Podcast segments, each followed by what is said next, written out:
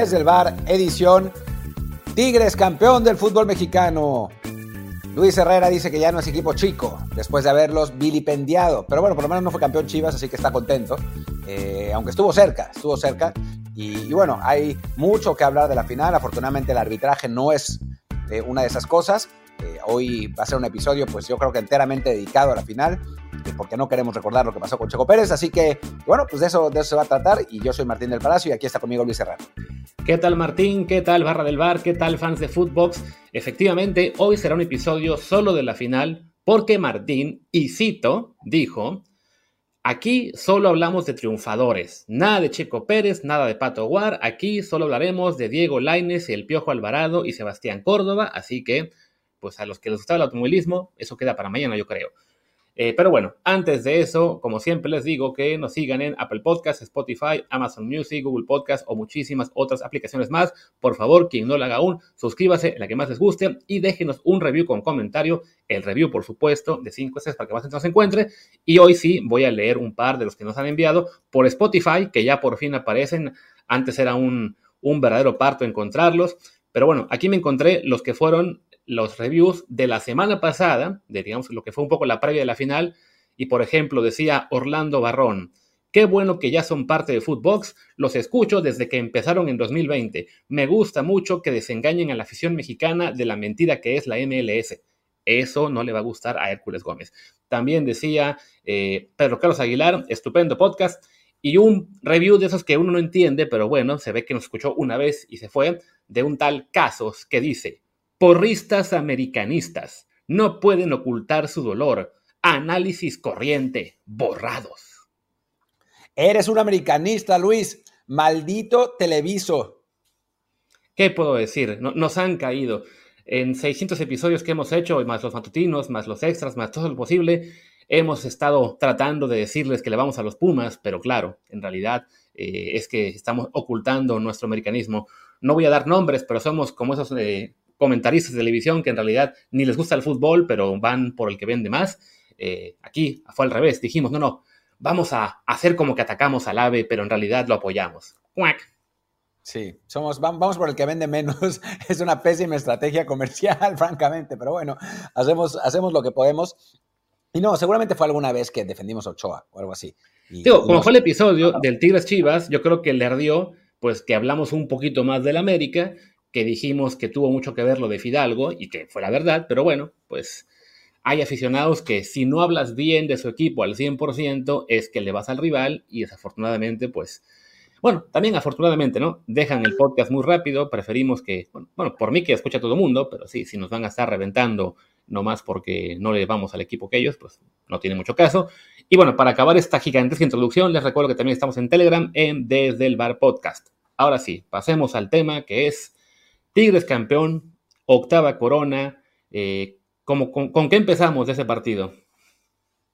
Pues empecemos con la ida, que fue espectacular, ¿no? El, mejor partido de la historia del fútbol mexicano, la ida y la vuelta aburridona. No, no, empecemos más bien, pues ahora sí que literalmente por el principio, ¿no? Porque al principio parecía que Chivas iba a ser, eh, iba a ser campeón, ganaba 2-0 muy rápidamente, engañosamente también, que eso a mí me llamó la atención cuando vi, cuando vi el partido en la mañana, que, o sea, empecé, hoy, leí primero los, tweets antes de, ver el, partido y leía que Paunovic se echó atrás y para mí no se echó atrás. Yo creo que Tigres siempre, siempre fue el que tuvo el gasto. Lo que pasa es que Chivas tuvo un enorme punch. O sea, las primeras dos que tuvo fueron goles las dos. ¿no? Y a partir de ahí, obviamente, eso te condiciona el partido, ¿no? Pero, y, Tigres es el que tiene que, que, salir a atacar, pero creo que desde el principio Tigres era el que estaba eh, controlando el juego. Lo que pasa es que eh, Chivas, de pronto, eh, el Piojo Alvarado se volvió a comer a Messi, metió otro golazo, em, después cae el segundo, y, creo que tiene más que ver con Punch que,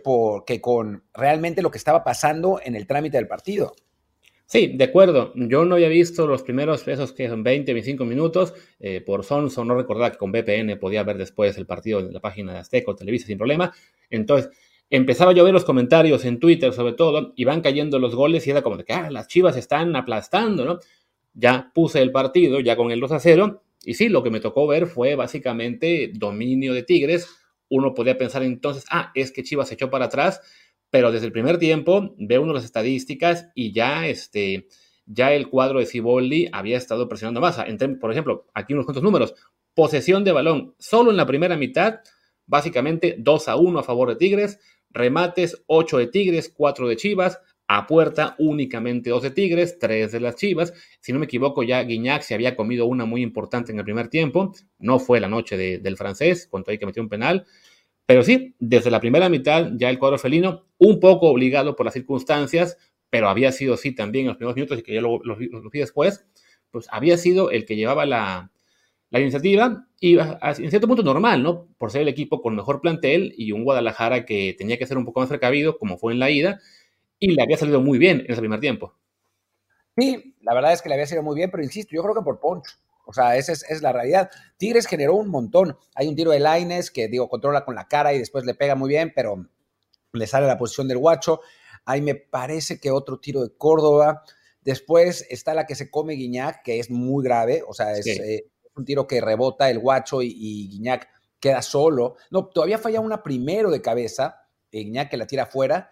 Y después la que rebota el guacho que queda solo y la vuela. O sea, Tigres generó desde el principio las mejores. Y era de esperarse también, ¿no? Estamos hablando de que sí hay una diferencia de planteles. O sea, desde el primer partido, Tigres había sido quien había hecho el gasto. Lo que pasa es que el primer partido, lo, platicamos, los dos fueron muy precavidos porque pues, era el primer partido. Yo, ¿no? Ya en este segundo, pues ya ya era difícil. Habíamos hablado también, Luis, no sé si recuerdas, que eh, era importante para este juego que cayera un gol pronto. Y, y habíamos ahí diferido en que de quién tenía que caer el gol, pero yo sí esperaba que si Chivas metía el gol, pues Tigres tendría que tirar la, cautela por la ventana. Y pues fue más o menos lo que pasó. Eh, pasa que los delanteros estuvieron negadísimos, por lo menos el primer tiempo. Sí, justo ahora tengo aquí en una, pantalla al lado el resumen del, partido y me tocó ver en el primer tiempo, la que falla Guiñac es un remate de cabeza, eh, muy claro, que se le va un poquito desviado, y a los dos minutos cae el segundo gol del Guadalajara, antes de eso, la primera llegada había sido ese remate que, tú mencionabas de, cómo se llama, de, de Laines, que sí controló con la cabeza, pero se le alcanzó a acomodar para por lo menos disparar. Eh, poquito después, estoy viendo ahora el, pelotazo que le aventó, ¿quién fue? Este, a, la, banca, uno de Tigres, que quizá ahí se pudo haber ido expulsado Quiñones, pero bueno, fue solo amarilla. Y sí, en general, siguen pasando jugadas y todas son estos este, intentos del cuadro de Ciboli que seguía presión y presione, un par de tiros que se fueron desviados antes de acabar la primera mitad, pero sí, bueno, las Chivas un poco, bueno, en ese punto ya evidentemente precavidas, porque teniendo una, gran ventaja en el marcador, era para no, no esforzarse, bueno, para no arriesgarse demasiado, estuvo cerca el Pocho Guzmán de meter el 3-0 en la última del primer tiempo, pero me parece que en ese ser precavidos, en ya ir, digamos, dejando que el que Tigres tomara iniciativa, para mí comete un error importante Paunovic en el segundo tiempo, que es los primeros cambios y en particular el sacar a Alexis Vega al 61, porque me parece que fue demasiado temprano sacarlo a él y también a Cisneros. Sí, aunque Alexis no había hecho nada. O sea, tampoco es que hubiera sido el, partido de Alexis. En general, fue una mala liguilla para Vega, en, mi opinión, ¿no? O sea, dentro de todo lo bueno que hizo Chivas y lo, bien que le fue, me parece que Alexis Vega fue pues el jugador eh, decepcionante del, del Guadalajara y, creo que, digo, sí, el mismo, Paunovic dijo, ¿no? Que, que metió, que su error fue meter a Pavel Pérez y que no, no le funcionó. Eh, pero sí me parece que, digo, el mensaje que mandas al sacar a Vega sí es equivocado, aunque el propio Vega no es que hubiera estado siendo muy decisivo en el, en el juego. Pero sí, sí, sí, ciertamente Paunovic los echa para atrás. Dicho esto, Chivas, digo, perdón, Tigres había estado llegue y llegue. Lo que pasa es que había fallado, ¿no? O sea, pero imagínate, antes, de los cambios, me parece que, es antes de los cambios cuando Guiñac se come la de la del guacho, ¿no? Que esa es una. según yo todavía no, no, no veo, o sea, ya, llegué al momento de los cambios y el penal y todavía no me parece en el resumen el, esa falla que tú comentas. Lo que digo es eso, ¿no? Que el, el problema es el mensaje, porque sí, es cierto que Alexis tuvo una mala liguilla en general, que no había aportado mucho. Él le manda el servicio al Piojo Alvarado en la jugada del primer gol, pero bueno, la jugada es toda del Piojo, no, no es que el pase tuviera un, un mérito eh, mayor, más allá de que fue un buen cambio de juego. Pero yo creo que ahí sí, el, tema es que ¿no? al talentoso del equipo, pues lo mantienes en el campo más tiempo, como fue el caso de Tigres con Guiñac, que no estuvo en su noche y de todos modos jugó, que fue todo el partido, ¿no? Me parece los 120, ¿no? nunca lo sacaron, ¿no? Entonces, lo sacas junto a tu 9, que es Cisneros, pues básicamente está diciendo, ok, falta aún media hora, pero ya me estoy resignando a que simplemente me, me ataques eh, sin piedad. Y el problema, claro, es que también que Chivas pues no tiene el fondo de armario que tiene Tigres y pues la opción para sacar a Alexis era Pavel Pérez, con todo respeto. Prefiero un Alexis gordo, cansado, fuera de forma física, que no está jugando bien, pero cuyo talento al menos te espanta tantito y te puede dar una más adelante para resolver el juego, a un Pavel Pérez que alguna vez ha jugado bien, pero que sí, no, es en este momento un referente eh, de ataque para Chivas ni para nadie, vaya. Sí, no, no, es que, bueno, también, y eso es, algo de lo que habíamos hablado eh, durante mucho tiempo, ¿no? O sea, el, la profundidad de plantel de Tigres y la profundidad de plantel de Chivas creo que marcan una enorme diferencia, ¿no? Como solemos hacer, chequemos las bancas. Bueno, chequemos los cambios, ni siquiera las bancas, ¿no? Entra el Conejo Brizuela, que tampoco anduvo bien, entra Pavel Pérez, entra Jesús Sánchez, entra Daniel Ríos y entra Alan Eduardo Torres, eh, mientras que por Tigres entran el Diente López, Gorriarán, Nico Ibáñez y Samir. ¿Cuánto habrán gastado los Tigres en esa banca, en esos cuatro cambios? O sea, es más que toda la nómina de Chivas. Exacto, y todavía dejaron la banca a, Fulgencio, a Lichnowsky, bueno, y todos los otros son, son chavos, ¿no? Eh, ah, no, Vladimir Loroña, el, lateral, que bueno, igual no iba a entrar, pero, pero digamos, o sea, Tigres tiene una profundidad de plantel que es absolutamente envidiable y que, pues, en una situación como la que se vivió en el partido de hoy, pues sí marca diferencia, ¿no? O sea, vas perdiendo 2-0, puedes eh, ajustar para, para poder tener otras opciones, vas empatando a dos, yéndote a tiempo extra, puedes ajustar otra vez para poder tener más opciones. O sea, hay, hay pues cualidades que tiene Tigres que la verdad no tiene Chivas, ¿no? O sea, Chivas, yo creo, o sea, se, tiende a culpar a, los técnicos para esto. Y sí, quizás Paunovic se echa para atrás pronto, ¿no? Eh, demasiado. Pero también, si uno ve jugador por jugador, pues es que tampoco había para dónde, ¿no? O sea, estaba, estaba complicado.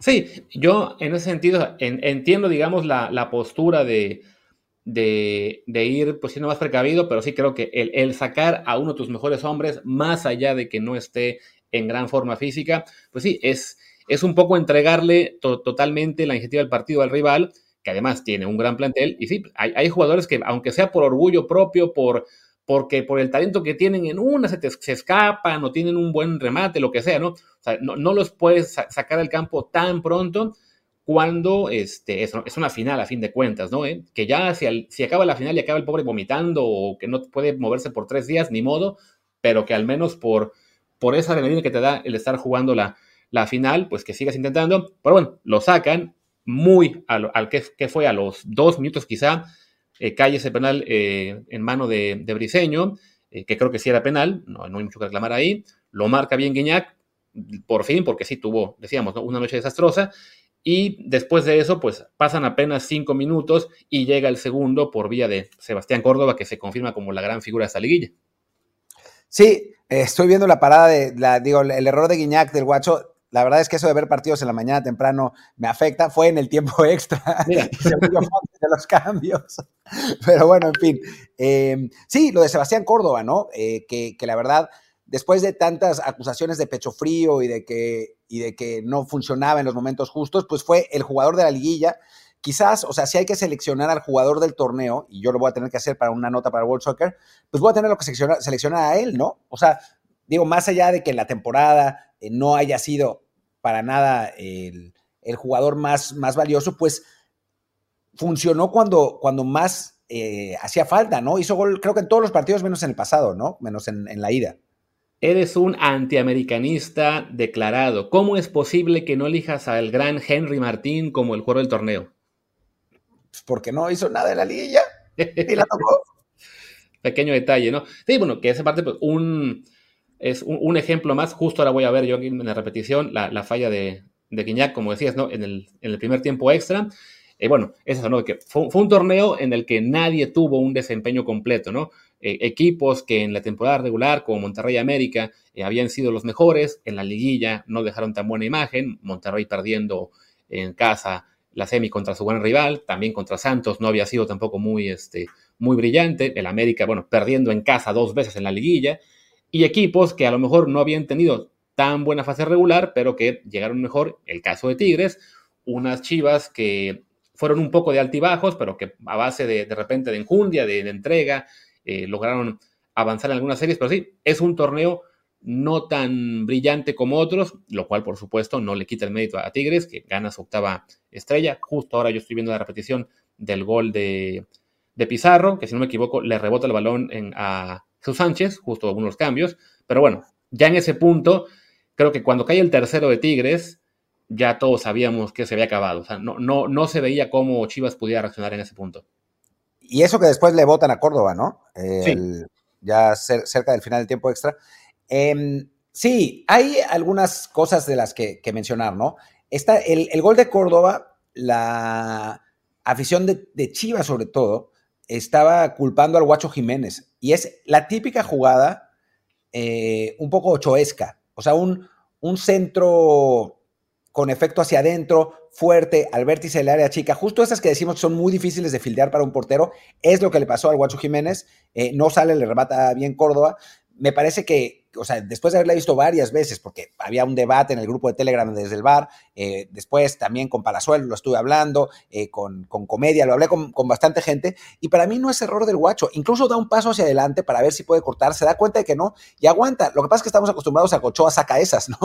pero pues no está tan fácil, ¿no? Para un, para un portero más normal, eh, Córdoba remata bien y lo anota, ¿no? Y digo, queda siempre la tentación en ese tipo de jugadas de tratar de encontrar un culpable, ¿no? Entonces, ¿quién la cagó? Mozo eh, no cubrió. Pues sí, a Mozo le gana en la espalda y eso siempre, siempre será eh, responsabilidad del, lateral, pero a veces, incluso en ese tipo de jugadas, pues es más acierto, ¿no? Es un gran centro, un muy buen remate de Córdoba y pues ahí cae el gol. Y los otros dos goles de, Tigres, pues sí, son, tienen parte de suerte, ¿no? O sea, tienen parte de, de, ser fortuito, sobre todo el tercero, ¿no? El remate ese, que bueno, primero me parece que la saca en la línea el pollo briseño y después sigue la jugada y viene el remate y le pega a, Jesús Sánchez y se, y se mete, ¿no? Sí, con, cierta fortuna, lo que no quita el mérito de Tigres, que para mí fue mejor, pero, pero tuvo también esta vez la suerte de su lado, ¿no? Sí, yo estoy viendo la, repetición del, 2 a 2 y sí, me, parece que fue un poquito más error de Mozo que, de, que del Guacho porque Mozo se frena y le ganan la espalda. Por, la, por el lenguaje corporal de los dos, me, parece que ahí hubo una falla de comunicación, como que ambos esperaban que el otro eh, siguiera el esfuerzo y ahí es que se les adelanta Córdoba. En el tercero, si no me equivoco, el primer rechazo es del Tiba, no de Briseño. Pero bueno, fue, una, jugada en la que hubo tres remates hasta que por fin entró el de, ¿cómo se llama? El de Pizarro, con el rebote ahí eh, fortuito en Jesús Sánchez. Y bueno, creo que eso, ¿no? Más eh, Chivas intentó, tuvo por ahí, si no me equivoco, al menos una llegada de cierto peligro tras el 3 a 2, pero el juego estaba relativamente controlado por, por Tigres y la expulsión de Córdoba no cambió mucho, eso ya fue muy cerca del final, fue como al 115 más o menos. Sí, sí, sí, no, la verdad es que ya, sí, ya con el, con el tercer gol ya claramente Chivas ya no, no estaba, no sé, o sea, a mí me quedó la impresión, todo el partido, ¿eh? incluso cuando iba 2-0, que no estaba acabado. O sea, que no, que Chivas no era, no era todavía campeón. Yo creo que si hubiera sido al revés, me hubiera quedado una impresión distinta, ¿no? O sea, que, si Tigres mete dos goles, sí no, no hubiera visto cómo Chivas pudiera eh, reaccionar, pero con, ese equipo que tiene Tigres, a mí nunca me quedó la impresión, incluso, incluso cuando el 2-0. Ya cuando, cuando vi la del, la del Pocho, que podía ser el 3-0, dije, uff, aquí sí. Pero bueno, pues no. Eh, a final de cuentas no, no, no pasó y, y bueno, pues creo que, creo que es merecido el triunfo de Tigres. Eh, creo que fue, digo, no, durante el torneo los dos equipos tuvieron pues eh, trayectorias más irregulares, mejor Chivas, pero bueno, Tigres lo que pasa es que eh, tenía a, un aficionado con traje de, entrenador, hasta que pusieron un entrenador real fue que el equipo se recuperó, pero, pero sí, la, la realidad es que llegaron dos equipos que pues no eran, no habían sido los mejores en la temporada regular, pero sí creo que en la fase liguilla Tigres fue ligeramente mejor, eh, aunque también tuvo la parte de fortuna en ese partido contra Monterrey, ¿no? Sí, y bueno, y también contra, contra Toluca, que se había ido abajo 3 a 0 en la, en la, en la vuelta y que logra reaccionar para sacar el partido. Otro partido en el cual se le, el equipo que estaba eh, en ventaja decidió defender si le salió mal, pero bueno, antes de pasar a eso, ya estoy viendo el, el, el último tramo del partido de este, y sí, la única opción real que tuvo Chivas de, acercarse, bueno, el 3 a 3, es una en la cual le queda el balón al pollo briseño y da mal el pase, porque el pollo briseño pues, se, quedó como segundo punta en el segundo tiempo extra, y sí, ya una, una muestra pues de ya lo, que tenía Chivas en ese momento, ¿no? Ya no tenía más armas en la banca, no tenía realmente pues mucho que hacer y fue pues empujar con mucha enjundia, con ganas, pero sí con, con pocas posibilidades reales de generar buen juego. Y bueno, se acaba esto con el 3 a 2 que le da la, el título a Tigres. Si te parece, hagamos una pequeña pausa y ya comentamos más los generales después del título. Pues ya está, ¿no? Ahí está la, pausa. Em, y sí, bueno, Tigres campeón, merecido, quizás con su plantel más, más flojo de los últimos años, y creo que, vale la pena eh, platicar esto ahora. Em, podemos hablar también de Chivas un poco más adelante, eh, viendo hacia el futuro, y, y, quizá también un poco de América y de Monterrey y eso. Pero creo que, no sé tú, pero yo creo que ya es momento de que Guiñac y Nahuel, pues si no dan un paso al costado, sí, en el caso de Nahuel es más complicado, pero, pero sí que el equipo de, Tigres deje de depender tanto de ellos, ¿no? O sea, me parece que en esta liguilla lo ganan un poco a pesar de ellos y no gracias a ellos, como había sido durante todo el tiempo que han estado en el equipo. Sí, creo que lo comentamos incluso, si no me equivoco, fue la semana pasada en el episodio este del, del lunes, en el que Guiñac, te decía yo lo que creo que estamos viendo su declive en directo. La final, en este partido de vuelta, la verdad es que Guiñac tiene un mal partido, eh, borrado un poco eso por el penal que consigue anotar y, por, y porque Tigres eh, consigue ganar el, título, pero la verdad es que sí, Guiñac desperdició dos muy, muy claras y por lo menos otra en la que también eh, era una buena opción de anotar. Y bueno, para Tigres el problema es que no es por falta de ganas el, el, encontrar el relevo de Guiñac, ¿no? O sea, se gastaron mucho dinero en traer a este, a Tobán, antes de él a Andy Delord, han traído jugadores de, ataque eh, a este siniestra. Ahora Nico Ibáñez, en principio, tendría que ser el, el, que, el que tome su lugar. No se han animado a hacer todavía el relevo directamente. Ayer que entra Nico lo hace por, por Garza, ya con el juego, digamos, un poquito revuelto. Eh, pero bueno, al menos parece que ahí la, que la respuesta ya está en casa, ¿no? Que si Guiñac eh, sigue en declive el próximo torneo, pues Ibáñez tendría que ser el jugador titular y como relevo, digamos, de, mayor referente en, el campo, pues parece que Sebastián Córdoba está dando ese paso adelante, ¿no? Para Tigres lo ideal sería que tanto Córdoba como Diego Laines, que bueno, son los jóvenes y que, ya con la, con la experiencia de haber sido campeones de este torneo, pues que ellos dos, junto a Nico Ibáñez, sean los nuevos referentes en el campo de, del equipo con Nahuel sí está mucho más complicada la cosa, porque sí, efectivamente ya no está al mismo nivel de hace un par de temporadas y no siento yo que tengan en, casa eh, para nada un, ¿cómo se dice? Este, una solución, ¿no? Ahora mismo el portero es este Arturo Delgado, del cual no sé nada absolutamente. De hecho, creo que es de la sub-20, eh, o al menos así está registrado por el número 182. Y sí, como que ya va siendo hora de que se, se gasten un dinerito pues en un Sebastián Jurado, aunque lo tengan en la banca como hizo Cruz Azul tres años, pero bien, no digo exactamente en Jurado, pero sí buscar un, un portero joven que por lo menos ya esté ahí y que uno piense, ok, este es el heredero. Carlos Acevedo, portero de Tigres, en la banca tres años. pero, pero bueno, sí, la verdad es que no hay muchos. O sea, así como porteros mexicanos, yo creo que van a, van a tener que, buscar en el extranjero. Eh, Arturo Delgado tiene 21 años, mide 1,80. Eh, fue, era seleccionado eh, mexicano sub-20, pero yo no sé, o sea, nuestros amigos de Tigres lo conocerán mejor. Nos disculparán si nosotros no lo conocemos, pero es que en Tigres juega Nahuel todo siempre. Entonces, pues es, es muy complicado. Pero pero sí, o sea, creo que van a tener que buscar a, pues Argentina, que es donde buscan todo el tiempo, ¿no? Que bueno, en, cuanto a porteros, pues la verdad es que sí es una, referencia, ¿no? O sea, los mejores porteros extranjeros que han llegado a México, quizás salvo Thiago Volpi, han sido todos argentinos. Así que, que pues tiene sentido seguir buscando de por ahí. Em, y, sí. De poco respeto a Viconis y a Silva y a quién más estaba por ahí. ¿Alguno? A Galese, no, ese no fue tan bueno el, gran problema de buscar al heredero de, de, Nahuel eh, fuera es que te gastas una plaza de extranjero eh, que no va a jugar y digo, que además, bueno, ahora mismo con eso de que van a reducir el número de extranjeros en, cancha a, siete, por lo menos ahí Tigres respira un poco más tranquilo al tener ya a Córdoba, Laines, Vigón, a Garza, a Diego Reyes, Aquino como parte del once habitual. Entonces, no será tan grave el tener a un portero suplente extranjero, pero de todos modos, bueno, para lo que es Tigres como equipo que gasta mucho, que invierte bastante, tener que usar dos plazas extranjero en, un en, la portería, pues sí, es, un, es un hándicap que no querrán tener, pero que podría ser la única opción, porque sí, en, México ahora mismo no parece haber muchos arqueros que te den esa seguridad en caso de, que no esté Nahuel. Ah, no, yo vendía a Nahuel.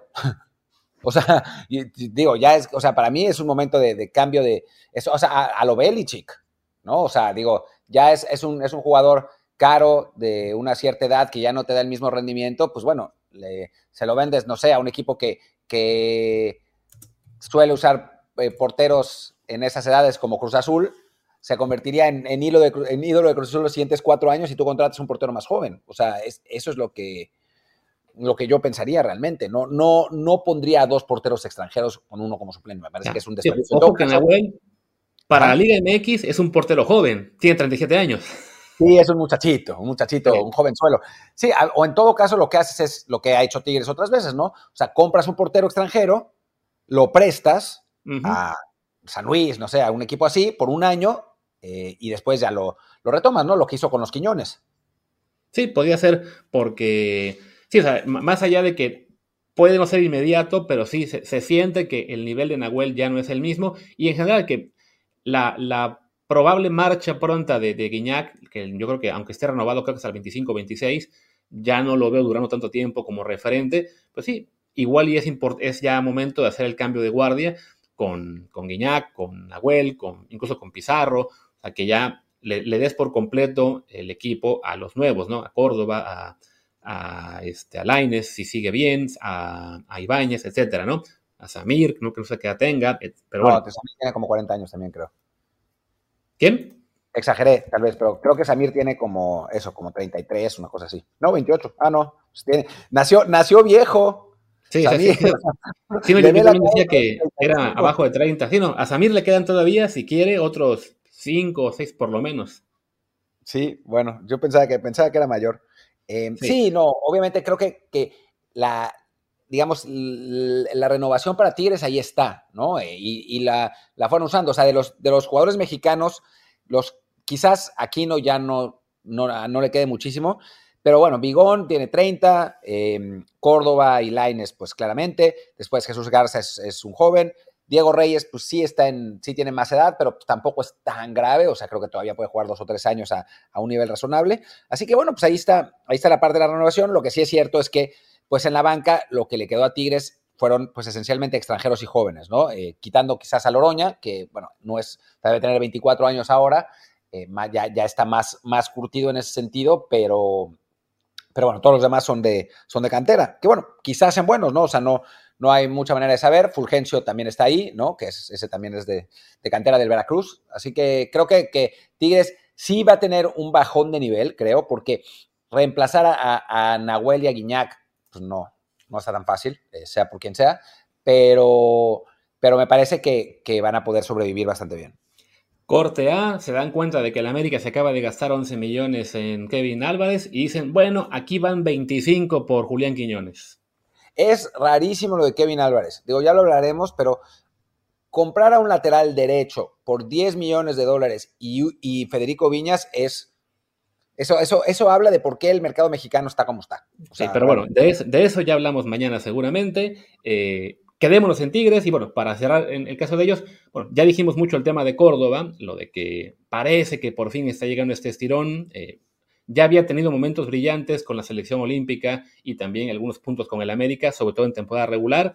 Ahora lo hace, bueno, siendo figura en una liguilla, clave para un título. Eh, esperemos que sí sea ese despegue definitivo.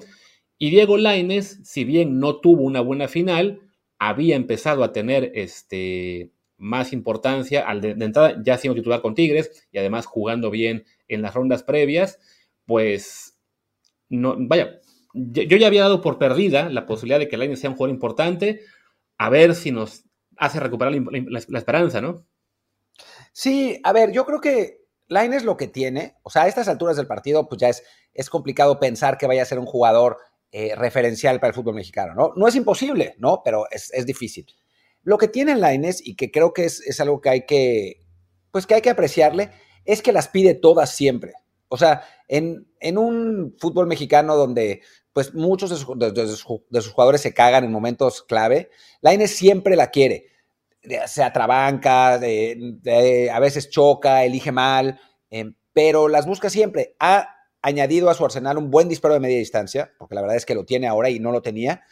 Entonces, quizás, digo, vaya a terminar convirtiéndose en otro tipo de jugador que no es el que esperábamos, ¿no? O sea, si al final de cuentas, Francisco, eh, perdón, Sebastián Córdoba, ¿quién era Francisco Córdoba? Político, creo. Sebastián Córdoba, eh, por fin dio el estirón a los, ¿qué tiene? ¿25, 26 ahora Córdoba? Ahora te digo, tiene 25. 25. A los 25 años, cuando ya nadie lo esperaba, pues quizás suceda con Laines el año que viene o algo así, ya con, con más confianza después de este título, más, más aclimatado al, equipo de Tigres. O sea, me parece que no, no hay que darlo por perdido. Sí, no va a ser el jugador que pensábamos que iba a ser. O sea, creo que eso está claro, ¿no? Pero, pero que puede ser un jugador útil para el, en el fútbol mexicano y para la selección, me parece que sí. O sea, alguien que la quiere así siempre, o sea, en mi equipo, ¿no? O sea, totalmente. Después, ya que no funcione, a veces es otra cosa, ¿no? Pero, pero creo que en ese, ese nivel, esas ganas de protagonismo y de, y de tratar de participar, pues en un fútbol como el nuestro, donde no abundan, creo que es, es algo valioso.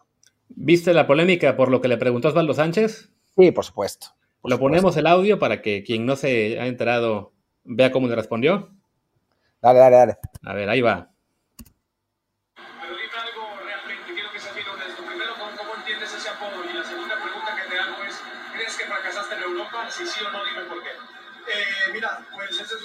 Dice la gente, si fracasó no soy campeón ahora. Eso es importante. Si soy fracasado, aquí está el título, dos títulos de Liga de Aquí estoy, aquí estoy con campeón. Así, la, la, cara de Osvaldo Sánchez cuando le, cuando le responde Laines con lo de dos títulos a los 22 años, vaya, las críticas a, a Osvaldo ahí en Twitter están todas eh, en, en, en, grandes cantidades. Y es que sí, como que pues, la pregunta no venía mucho al caso y como que lo, estaba haciendo más como fans de Chivas dolido por la derrota que como periodista que se supone tendría que estar ahí y no un exfutbolista entrevistando a otro. Es eso, ¿no? O sea, para mí creo que, la, y lo dije, ¿no? O sea, yo Osvaldo eh, le lo aprecio como exjugador, eh, como analista, la verdad es que cuando se dedica a analizar, a mí me parece que no está mal. El problema es que muchas veces se la pasa haciendo como chistoretes con ese nuevo estilo que tienen los, los exjugadores de Televisa, que a mí no, la verdad es que no me gusta, pero cuando trata de analizar, creo que lo hace bien. Pero sí, en este caso, lo pusieron a hacer funciones de un periodista que no es, ¿no? O sea, claramente no es. O sea, un periodista real, no, no, digamos, hay periodifans y todo, pero incluso creo que el periodifan más grande de Chivas no hubiera preguntado eso, porque como periodista estás entrenado y tienes un, una, una, suerte de, de, instinto de cuándo hacer las preguntas, ¿no? Que a veces hay unos que se pasan, o sea, como cuando eh, Faitelson le tira durísimo al Canelo y entonces el Canelo va a, su programa y, oh, Canelo, ¿cómo estás? Qué gusto verte, qué gran, qué gran boxeador eres, ¿no? O sea, que creo que eso es una exageración, pero en, el, en los periodistas sabemos lo que se puede y no se puede preguntar normalmente y creo que a los exjugadores pues les falta un poco eso, ¿no? O sea, no tienen ese entrenamiento, no tienen esa, esa educación, y no me refiero a educación de ser mal educado, sino no, pues no tienen la práctica que ha sido estar en una redacción, en un, en un, canal de televisión, haciendo esas preguntas, algunos que estudiaron periodismo, digo, nosotros no, pero los que estudiaron periodismo, o sea, creo que, que por algo hay periodistas y por algo hay exjugadores. Sí, ya, ya, de por sí la semana pasada estuvo un poco esa polémica con el panel que eran tres jugadores, igual no creo, Osvaldo, Moisés y, y Peláez, supongo, todos sí. a cuadro, con solamente un periodista desde el estudio.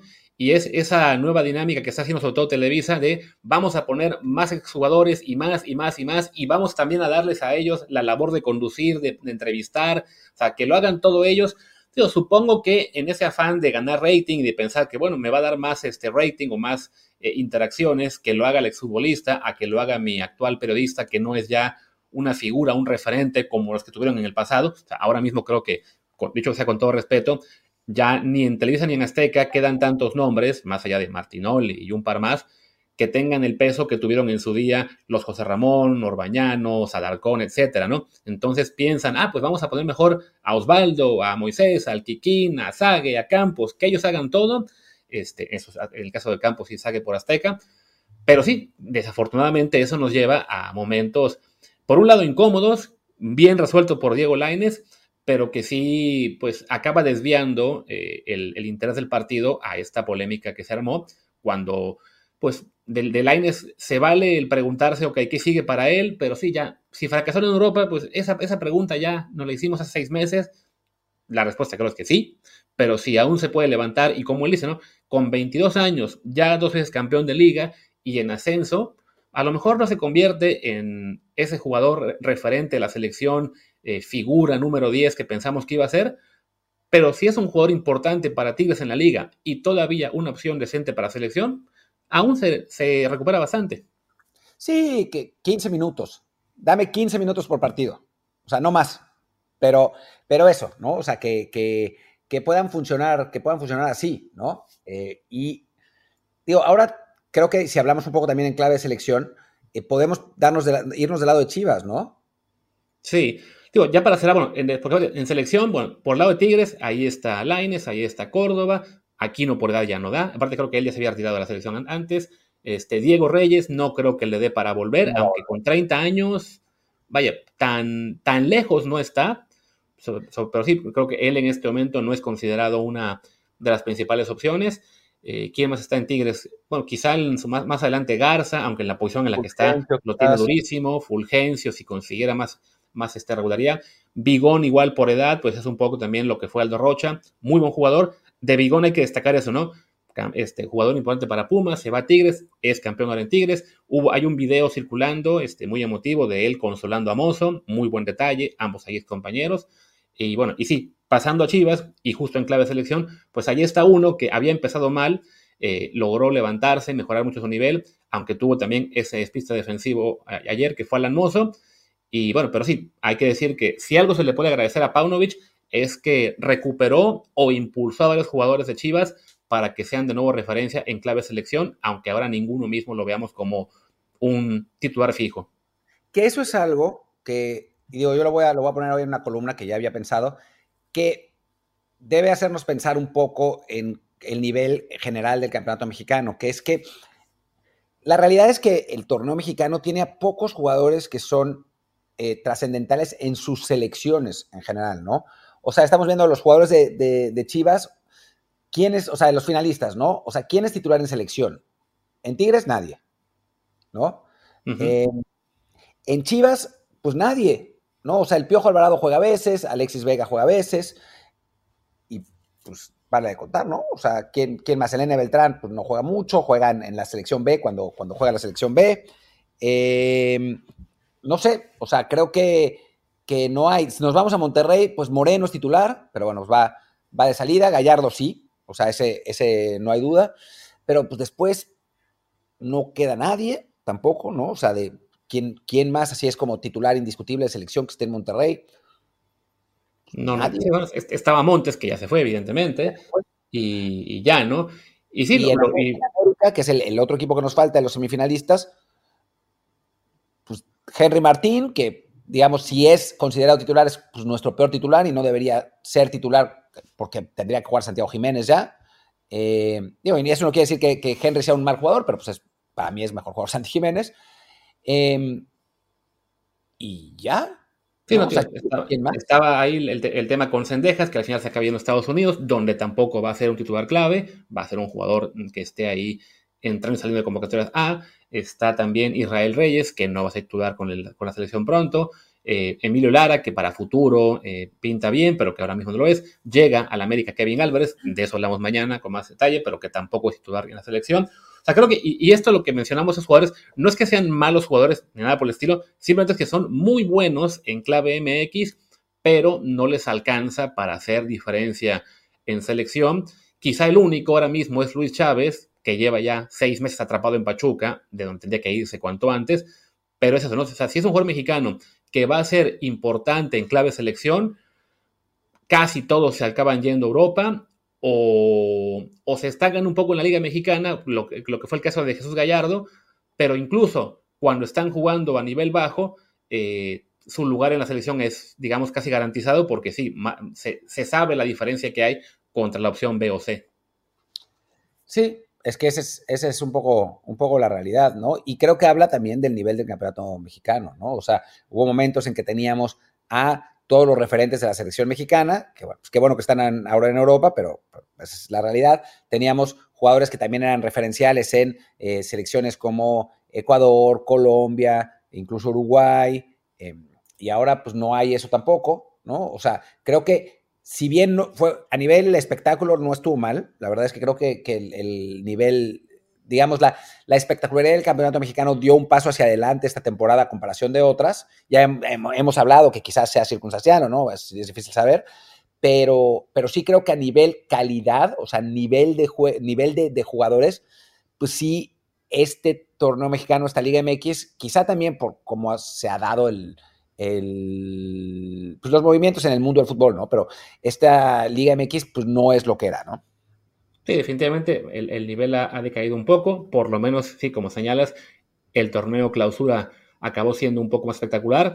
Eh, la liguilla fue, digamos, una, liguilla de, técnicos obligados a atacar que le salió. O sea, comenta Ramón Raya en un hilo, cómo prácticamente todos los partidos tuvieron a un técnico criticado porque defendió ventaja y no le salió, y un técnico este, aplaudido porque, ah, fue al frente, pero claro, solamente lo hizo cuando estaba obligado, y en este caso prácticamente todos se lograron rescatar los partidos, eh, pero sí, no, no, no ha sido, o sea, si acaso nos queda que para el, para el torneo que viene nos quedan ahí algunas dudas. También, bueno, ya para ir cerrando, de Chivas, ¿no? Creo que de Tigres ya dijimos que es un equipo que le urge esa renovación eh, generacional, más allá de que haya conseguido el título. Chivas, bueno, dieron un gran salto con Paunovic. Definitivamente creo que nadie esperaba que llegaran a la final ese torneo. Digo, nadie fuera del entorno Chivas, ¿no? O sea, la, mayor parte de analistas los veíamos en liguilla quizá, pero no, no en el top 4. La llegada de Paunovic ayuda, el Pocho Guzmán ayuda mucho, más allá de que en liguilla tampoco lo hiciera mucho, que en general, pues que no hubo muchos jugadores que lo hicieran mucho, ¿no? Pues, de, del Guadalajara fue el Pollo Briseño y, el Piojo Alvarado, pero bueno, ahí está, ¿no? El propio Pollo, el, Piojo que también levantó muchísimo en liguilla, el Pocho, eh, como que parece tener una mejor base para el futuro, siempre y cuando no le quiten a tres jugadores en el verano por fichar a dos que quién sabe de qué nivel lleguen, ¿no? Bueno, o sea, yo, yo siempre les quitaría jugadores para que se fueran a Europa. Claro. Quien quiera que sea, ¿no? Que se vayan. Sí, pero que creo que de este plantel de Chivas, pues creo que ninguno está para Europa en este momento. Yo me llevaría a Chiquete. Esa es la realidad. Ese es el jugador al que me llevaría. Porque creo que tiene la edad y el potencial como para hacerse realmente bueno. O sea, con Alexis Vega ya perdí la esperanza. Yo creo que Alvarado no es un jugador para Europa, aunque ande bien en liga local.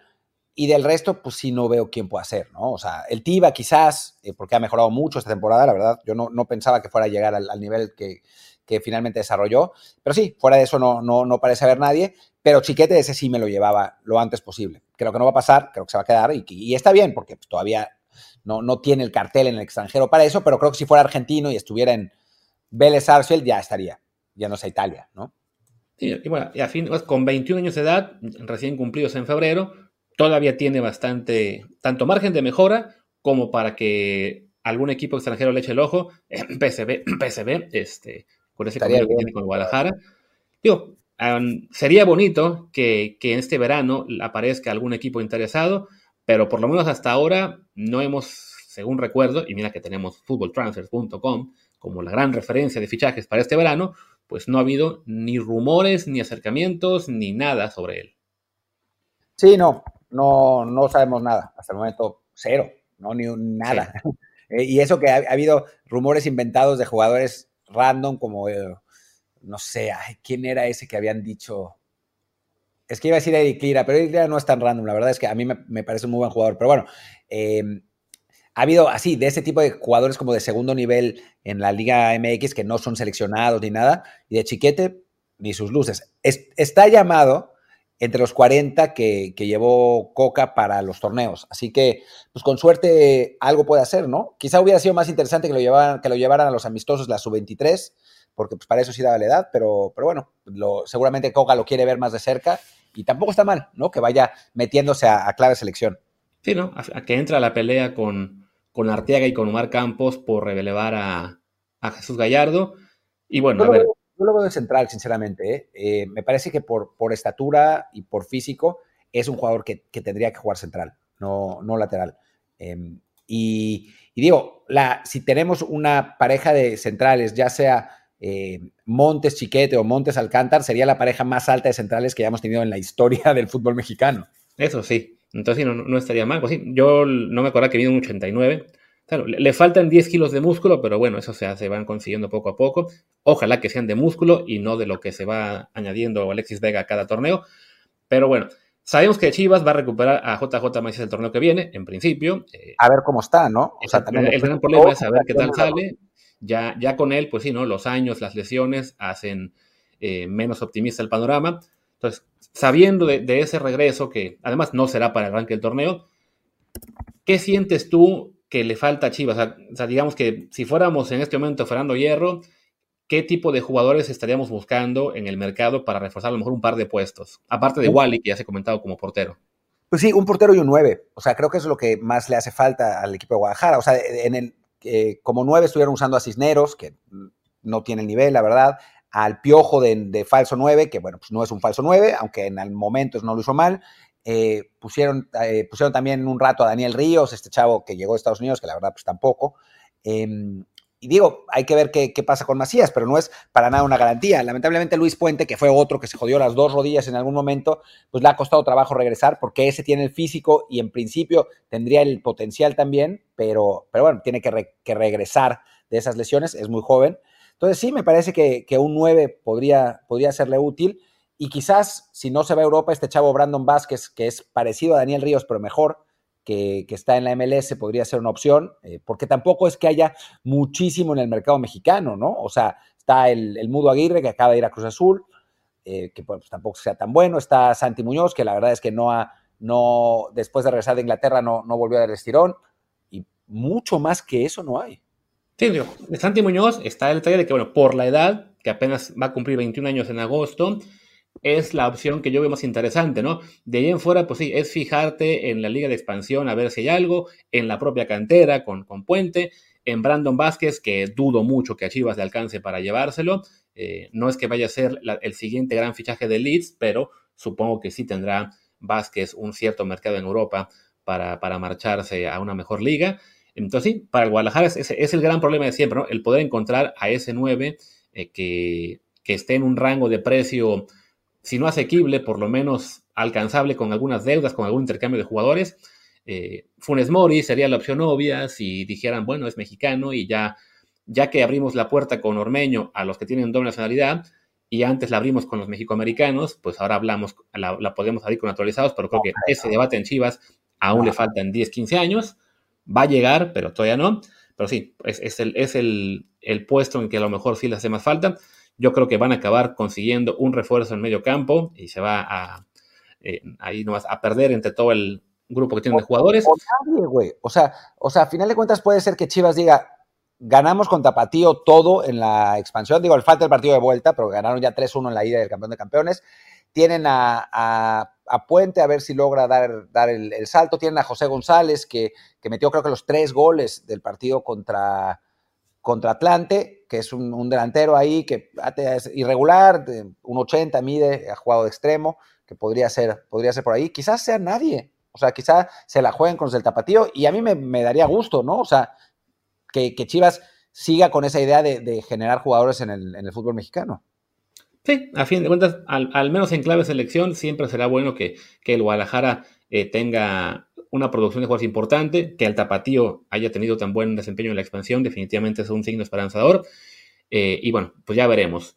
Por lo pronto, pues creo que ya nos queda mucho más que decir, ¿no? De, de, esta final. Y ya dijimos que los temas de automovilismo, mexicanos en Europa y mercado los podemos dar para mañana. Sí, creo que tendríamos que terminar. Ya son 50 minutos. No sé si dormimos ya la gente que nos está escuchando, pero, pero bueno, esperemos, esperemos que no. Creo que, que ha estado interesante.